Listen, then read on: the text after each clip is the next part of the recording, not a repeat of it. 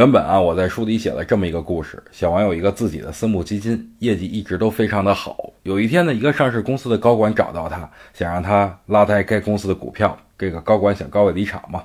最后小王答应了，因为条件非常的诱人，那就是这位高管套现以后所得现金的百分之三十，哎，归小王。所以在利益的促使下呢，小王利用自身的资金优势，不断的拉抬该公司股价。当股价已经接近翻两倍以后呢，小王跟该公司领导合计了啊，咱该出货了。于是小王啊就在大宗交易上继续接这个高管抛售的筹码。